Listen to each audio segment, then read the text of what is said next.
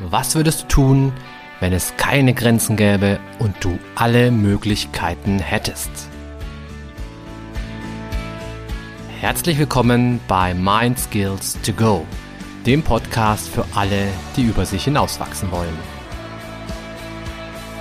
Mein Name ist Alexander Witt und ich freue mich sehr, dich hier zu begrüßen.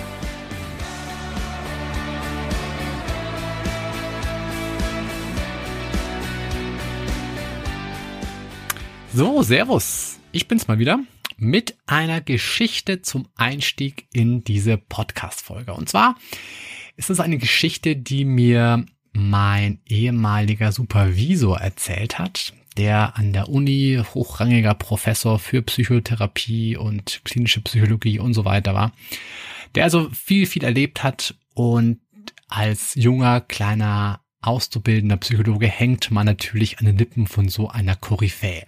Ja, und der hat folgende Geschichte mir erzählt, die ich nach wie vor extrem cool finde und ich möchte sie hier einfach mal weiter erzählen, quasi von Generation zu Generation weitergeben. Also, es gab mal einen Doktoranden an der Uni, der irgendwie seine Doktorarbeit nicht wirklich fertig bekommen hat. Der hat da schon, keine Ahnung, fünf, sechs, sieben, acht Jahre dran rumgeschrieben und irgendwie, er wurde nicht fertig. Ja, er war schon recht weit, aber er wurde nicht fertig, hat es einfach nicht geschafft, diese Doktorarbeit abzuschließen, abzugeben, seinen Doktortitel einzuheimsen und fertig zu sein. Das hat er irgendwie nicht hingekriegt. Und dann gab es ein Coaching. Also diese ganzen Doktoranden wurden dann zu einem Gruppencoaching eingeladen und dieser Doktorand, dieser Besagte, hat dann eben seinen Fall vorgebracht, hat gesagt, Mensch, also ich arbeite hier schon seit acht Jahren an meiner Doktorarbeit, ich werde einfach nicht fertig, ich komme nicht zum Punkt, ich kann dieses Ding einfach nicht abschließen und abgeben. Und dieser Coach, der natürlich auch eine Koryphäe war, hat dann sich das Ganze angehört, hat Fragen gestellt, hat so ein Stück weit ähm, ja die ganze Situation eingeschätzt und hat dann zu dem Doktoranden gesagt, okay, mh, verstehe, weißt du was, ich habe eine Lösung für dich. Und zwar schaut die Lösung folgendermaßen aus. Du ziehst bitte einen Taucheranzug an, Schwimmflossen, Taucherbrille und ähm, noch einen äh, Schwimmreifen, einen aufblasbaren und vielleicht auch noch ähm, Schwimmflügel und springst in dieser Montur in den Brunnen am Marienplatz. Und ja, also erstmal großes Erstaunen gell, über diese komische Lösung, über diese komische Intervention, über diese, über diese Anweisung, ja. Aber dieser Doktorand hat das wirklich gemacht. Also du musst dir das wirklich bildhaft vorstellen. Der hat sich in so einen Neoprenanzug gequetscht, Schwimmflossen dran, Taucherbrille, ähm, Schwimmreifen und Schwimmflügel und ist da reingesprungen.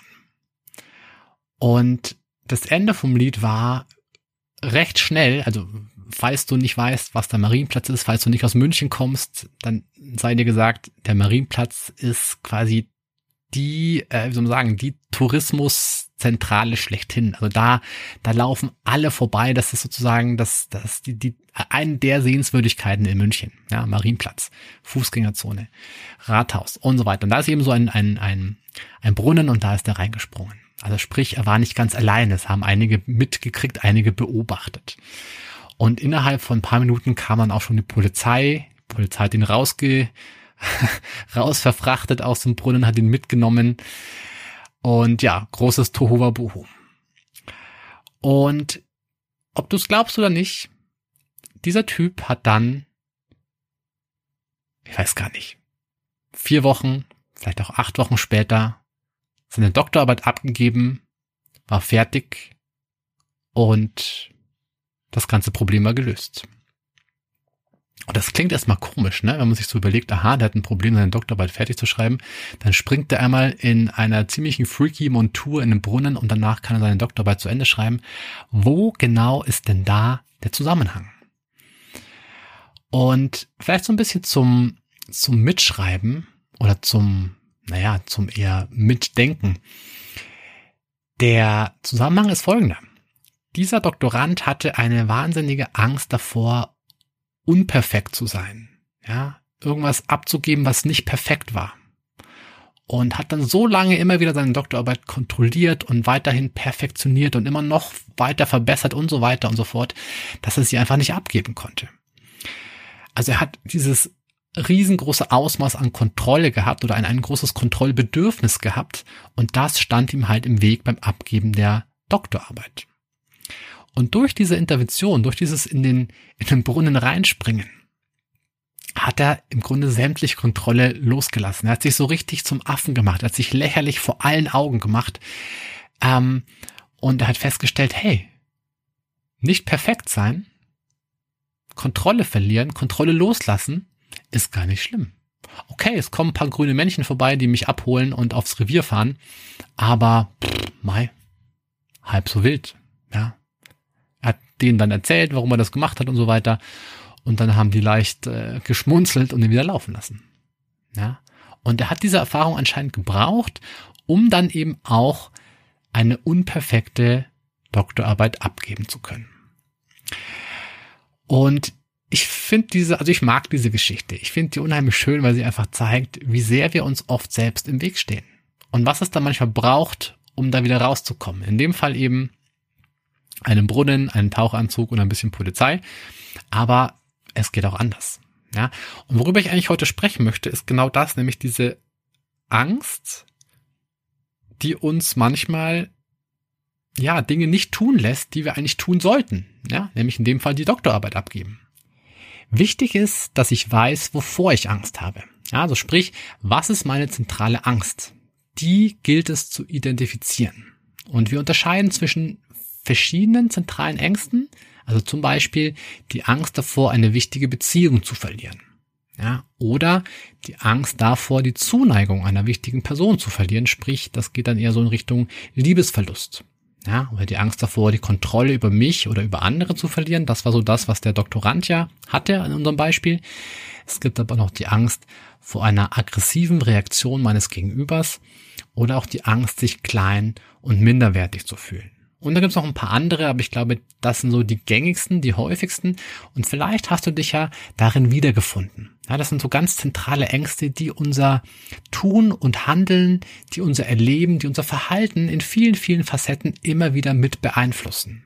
Ja, also ich hatte erst heute zum Beispiel eine Klientin im Coaching, die hatte, die hatte große Angst davor, sich krank zu melden. Dabei, also das war wirklich Wahnsinn. Die hatte einen Hexenschuss vom anderen Stern, also die konnte sich kaum noch rühren, hat aber trotzdem mit mir das Coaching via Zoom gemacht. Also auch das alleine war schon Wahnsinn eigentlich. Ich habe natürlich angeboten, hey, wir können das gerne verschieben. Das ist anscheinend heute nicht so der perfekte Zeitpunkt. Doch, doch, doch, wir machen das heute. Und äh, ja, und ich muss dringend weiter funktionieren, weil ich habe am Mittwoch Abgabetermin von dem Projekt und ich, äh, das, dafür bin ich alleine zuständig und ich muss es, muss ich fertig kriegen und tut, tut, tut, tut, tut, tut. Und die war aber fertig. Ja, die konnte sich nicht rühren. Die konnte äh, kaum noch laufen. Die war, also es war mindestens ein Hexenschuss, vielleicht war es auch ein Bandscheibenvorfall, ich weiß es nicht. Auf jeden Fall, die war, die war richtig fertig. Und dann habe ich gesagt, ja Mensch, dann müssten sie sich doch jetzt eigentlich krank schreiben. Nee, nee, nee, das kann ich nicht machen. Ja, wieso denn nicht? Sie sind doch offensichtlich nicht arbeitsfähig. Nee, das kann ich nicht machen, weil dann, dann, dann enttäusche ich ja meinen Chef und ich falle unangenehm auf. Und dann war das im Grunde schon die zentrale Angst. Also die Angst davor, unangenehm aufzufallen, hat diese Klientin dazu bewogen, trotz dem, dass es ihr so schlecht ging, weiterzuarbeiten. Also quasi mit dem Kopf unterm Arm weiterzuarbeiten, weil sie eben nicht unangenehm auffallen wollte. Das musste um jeden Preis vermieden werden. Und daran haben wir dann gearbeitet. Ja. Und es gibt verschiedene Möglichkeiten, wie man an diesen zentralen Ängsten arbeiten kann. Ich kann dir mal einfach jetzt hier, oder ich habe mir gedacht, ich stelle dir mal drei verschiedene Möglichkeiten vor, ja, was du machen kannst, wenn die Angst so groß ist, dass es dich in deinem Verhalten deutlich beeinträchtigt und vielleicht sogar schädigt, wie das eben bei meiner Klientin der Fall war. Weil sind wir mal ehrlich, mit einem Hexenschuss oder mit einem Bandscheibenvorfall zu arbeiten, das kann nicht gut sein. Ne? Aber die Angst hat sie eben dahin getrieben. Ziemlich irrational. Aber Ängste sind halt nun mal irrational. So ist das. Ne? So, erste Technik, erstes Tool. Was kannst du machen, wenn die Angst zu groß ist? Tool Nummer eins, hol dir Unterstützung. Also, es ist ja ein uralter evolutionsbiologischer Mechanismus. Zu zweit geht einfach alles leichter als alleine. Ja, also was machen wir, wenn wir nachts nach Hause gehen und Angst haben? Hey, wir gehen mit jemandem zusammen. Frauen gehen sogar zusammen aufs Klo in der Disco oder im Club. Ja, wenn wir für eine wichtige Prüfung lernen, lernen wir oft zusammen, weil man sich dann, weil man dann diese Angst, diese Ungewissheit vor der Prüfung besser gemeinsam aushalten kann.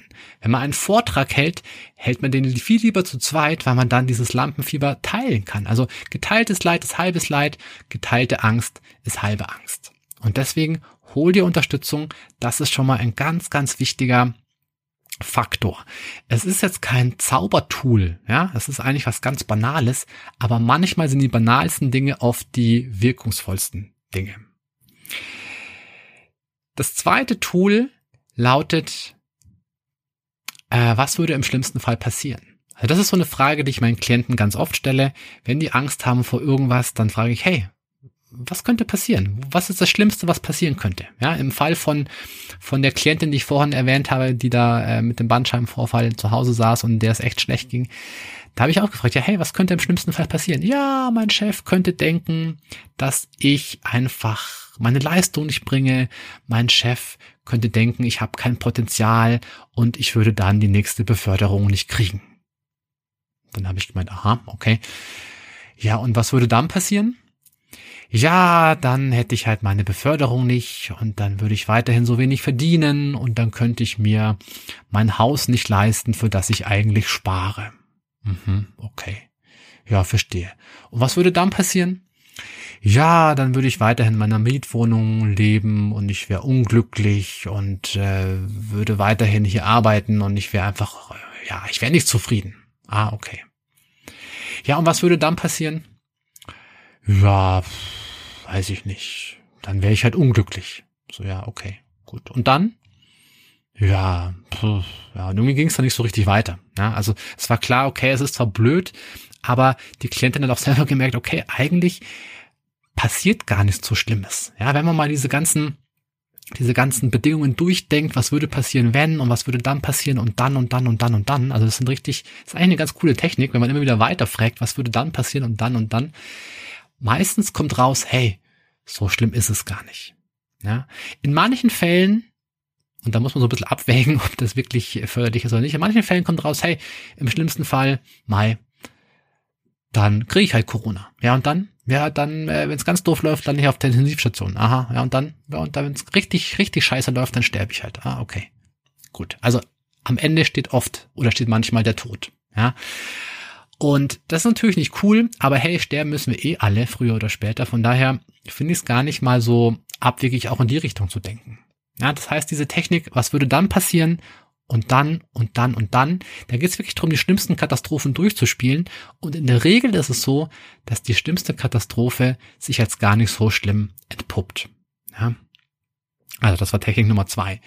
Technik Nummer drei, und das ist wirklich so mein aller, allerliebstes, meine allerliebste äh, Technik, mein allerliebstes Tool. Da geht's um Experimente machen. Und zwar, wenn wir uns nochmal das Beispiel nehmen von der, von der Klientin, die diese Angst hatte, unangenehm aufzufallen, ja, die ihrem Chef nicht sagen wollte, dass sie krank ist, weil was könnte der von ihr denken? Ja, ich möchte doch nicht, Herr Witt, ich möchte doch nicht unangenehm auffallen, das kann ich doch nicht machen. Ja. In so einem Fall ist das allerwirksamste Mittel, dass man wirklich Übungen macht, die genau darauf abzielen, unangenehm aufzufallen. Also jemand, der das nicht mag, was muss der lernen? Klar, der muss lernen, unangenehm aufzufallen. Und da kann man eine Menge coole Sachen machen. Also zum Beispiel eine Übung, die ich da gerne mache mit, mit meinen Leuten, ist, dass ich dann sage, hey, auf geht's, wir gehen jetzt mal Richtung Münchner Freiheit, weil da in der Nähe sind meine, meine Coaching-Räumlichkeiten.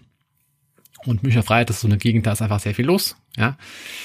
Und da fallen wir jetzt mal unangenehm auf. Zum Beispiel, indem wir auf einem Bein hüpfen und ständig rufen, Kuckuck, Kuckuck. Oder indem wir mit erhobenen Händen die, die Fußgängerzone entlanglaufen.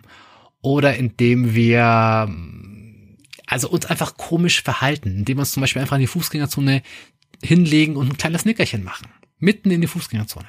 Ja? Oder indem wir eine kleine gelbe Quietscheente hinter uns herziehen. Und lass dir gesagt sein, wenn du all diese Sachen machst, die ich dir hier gerade genannt habe, du wirst erstmal auffallen. Die Leute werden sagen, hm, was macht er da? Warum macht er das? Ja? Also du wirst in den Fokus kommen und genau das ist das, was die Leute lernen müssen. Ja, wie zum Beispiel meine Klientin, was die, die musste lernen, unangenehm aufzufallen. Und sie musste dann aber auch noch lernen, dass es nicht schlimm ist. Ja, also wenn du mit einem kleinen Quietscheentchen durch die Fußgängerzone läufst, werden dich, ja, die Leute werden dich anschauen.